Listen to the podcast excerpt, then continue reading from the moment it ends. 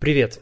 Владимир Путин подписал указ, который увеличивает штатную численность вооруженных сил Российской Федерации на 137 тысяч человек. Сейчас эта штатная численность, согласно указу 2017 года, составляет миллион тринадцать тысяч, будет миллион сто пятьдесят тысяч, и увеличение именно за счет солдат и офицеров, а не за счет э, гражданского персонала Минобороны. Объяснений этому решению пока не приводилось. Ни Кремль, ни Минобороны развернуто не комментировали появление этого указа. Что здесь странного и необычного? Ну, во-первых, в российской армии по традиции есть реальная численность, а есть штатная численность. Штатная численность всегда больше. Вот сейчас она миллион тринадцать тысяч человек. Сколько в реальности по списочной численности не может сказать никто. Шойгу говорил, что недокомплект составляет примерно 91%. То есть э, не хватает примерно 10% солдат и офицеров. Последний раз официально данные о реальной численности армии публиковались в 2000 2013 году счетная палата тогда говорила, что в армии служит всего 766 тысяч человек, и с тех пор цифра больше никогда не называлась. В общем, не очень понятно, зачем проводить увеличение армии именно на бумаге.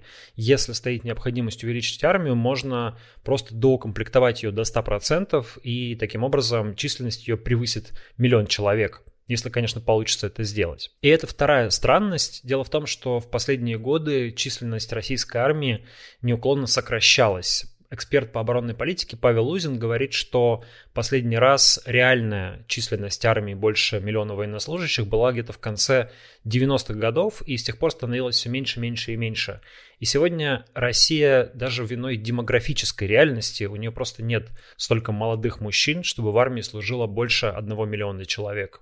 Особенно сейчас, когда армия несет большие потери в украинской войне, и на этом фоне там происходят массовые увольнения.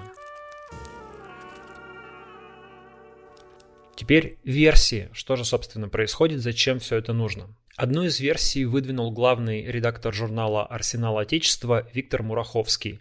Он предположил, что в армию планируется включить так называемые добровольческие батальоны, и таким образом как раз и увеличится штатная численность военнослужащих. Но даже если вспоминать про те а, добровольческие батальоны, которые отправляют на войну регионы, это примерно должно быть 80 подразделений по 400 человек в каждом. И всего получится примерно 30 тысяч человек, даже если удастся выполнить этот план, а пока он еще не выполнен, 30 тысяч это далеко не 130 тысяч.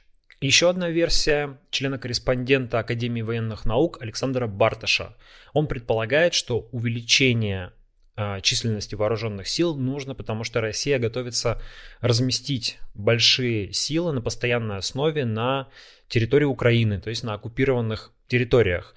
И действительно, ну фактически э, судя по всему, там придется иметь что-то вроде оккупационных войск, которые должны будут контролировать ситуацию, ведь мы видим, что а, население, которое находится на этих территориях, далеко не радо российской оккупации и вовсе не а, готово, кажется, жить э, вместе с российскими, с российской властью, с российскими войсками в мире, поэтому, возможно, там придется держать оккупационные силы, ну, как минимум, там придется обустроить новую границу или линию соприкосновения, поставить гарнизоны в населенных пунктах, а, оборудовать контрольно-пропускные пункты на тысячах дорог, где их раньше не было. Все это потребует большого количества людей. По другим версиям, вооруженные силы России могут включить народную милицию, так называемую народную милицию ЛНР и ДНР. Этот, э, эту версию озвучил Институт изучения войны. Или вот э, Павел Лузин предположил, что возможно в вооруженные силы, в армию планируют включить какое-то большое силовое подразделение, ну, например, Росгвардию, то есть внутренние войска. Хотя это бы нарушило традицию и логику, которая используется в российских силовых структурах с еще 1930-х годов, когда внутренние войска были выведены из состава армии в первую очередь, потому что Кремль армии не доверяет и боится военного переворота. Наконец, самая тревожная версия, озвученная в том числе журналистом Сергеем Пархоменко. Он обратил внимание, что 137 тысяч – это приблизительно соответствует тому, сколько срочников набирают каждый призыв. И действительно, в осенний призыв 2022 года планируется набрать примерно 130 тысяч новобранцев. Но если вооруженные силы увеличиваются на такое же число солдат и офицеров, что это значит? Что возможно, как предполагает Пархоменко, когда произойдет призыв, э, старых старослужащих просто не отпустят домой. То есть обычно происходит ротация, новослужащие заменяют тех, кто демобилизуется. Если предположить, что тем, кто служит сейчас, срок службы задним числом продлят, ну, например, до полутора лет, то получится, что в армию придет 130 тысяч новых человек, а старых 130 тысяч никуда не уйдет. И как раз поэтому, возможно, нужно увеличение численности вооруженных сил. Но повторюсь, что это только предположение. А, Сергей Пархоменко предполагает, что это может дать основание для отправки срочников, тех, кто отслужил уже год на войну, но это также только предположение. Тот же Павел Лузин, с которым мы обсуждали этот вопрос, считает, что все-таки это нереалистично, потому что чревато очень большим недовольством и, возможно, даже какими-то э, бунтами или беспорядками в вооруженных силах. Но вот то, что в будущем срочникам могут изменить срок службы до полутора лет, например, тех, кого призовут в октябре 2022 года, призовут уже не на год, а на полтора, вот это вполне реалистично. И если такое произойдет, это, конечно, будет откатом назад, потому что, напомню, с 2008 года срок службы в вооруженных силах составляет один год, и вообще-то все эти годы э, военные начальники, в том числе министр обороны Сергей Шойгу, говорили, что Россия двигается к контрактной армии, количество срочников должно уменьшаться, а не увеличиваться, и срок их службы не должен увеличиваться. Умеренно оптимистичная новость заключается в том, что такое а, ну, не очень большое увеличение вооруженных сил, примерно на 13%, означает, что все-таки Кремль не собирается начинать массовую мобилизацию. Однако вполне возможна частичная мобилизация тех, кто не так давно отслужил, или, например, выпускников военных кафедр вузов. А учитывая, что в армии и так не хватает людей, Кремлю приходится идти на экстраординарные меры.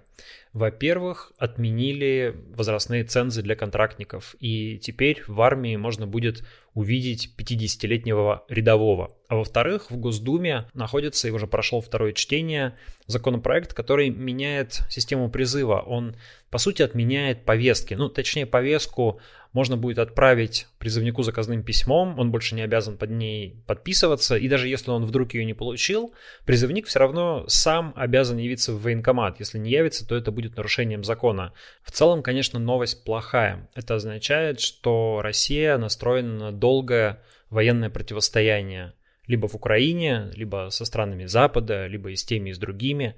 Даже если какая-то заморозка конфликта случится, все равно на мир в Кремле, кажется, никто не рассчитывает. И там, наоборот, увеличивают армию и готовятся к такому длительному противостоянию. А учитывая, что воевать на самом деле особо никто не хочет, как мы видим, потому что происходит на фронте, как мы видим по вербовке заключенных в армию, как мы видим по контрактникам, которые пишут отказы, значит, призывать будут силой и будут, конечно, всячески увеличивать военно-патриотическое воспитание, чтобы молодые люди охотнее шли в армию и охотнее шли на войну. Но и увеличение живой силы, видимо, также должно восполнить нехватку вооружений, нехватку современных вооружений, которые Россия будет испытывать в ближайшее время, потому что, с одной стороны, она потеряла большое количество оружия в ходе украинской войны и много потеряет еще, а с другой стороны санкции не дадут восполнить эти потери. Так что, как нередко бывало в российской истории, видимо, Россия будет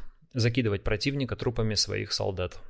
Меня зовут Дмитрий Колезев. На этом канале каждый день выходят разборы, обзоры, авторские реплики на важные новости. Подпишитесь на этот канал, а, поставьте лайк ролику, если он вам понравился, и вы можете поддержать проект подписками на Patreon е, на Boosty или разовыми донатами. Все ссылки будут в описании этого видео. На сегодня это все. Пока.